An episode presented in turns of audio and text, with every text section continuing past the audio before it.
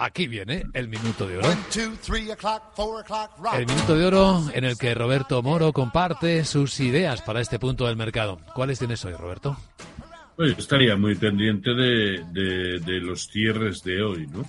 Eh, pero a poco que el IBEX cierre por debajo de 10.000, que tiene toda la pinta, se pueden tomar posiciones cortas. Lo mismo que en el DAX, por debajo de 16.470 en el sectorial bancario europeo, eh, en el Eurostock, es decir, todos los índices europeos. Ahora, quienes crean que, es momento para estar en acciones, a mí para largos todavía incluso me siguen gustando, si tuviera que comprar, eh, que no es el caso, en Robi e incluso Unicaja. Uno porque lo está haciendo muy bien y el otro porque está aguantando un soportazo, ¿no?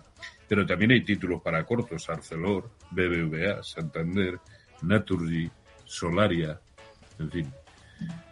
Hay, pero vamos, en líneas generales, eh, cortos en los índices europeos. Hasta que el mercado cambie de tono, y hoy lo marca clarísimamente. Así que esto es ir a favor de la corriente del mercado, el flow. Y además ya digo que el día de hoy es complicado por el vencimiento de las opciones del VIX. Efectivamente, que coinciden en esta fecha.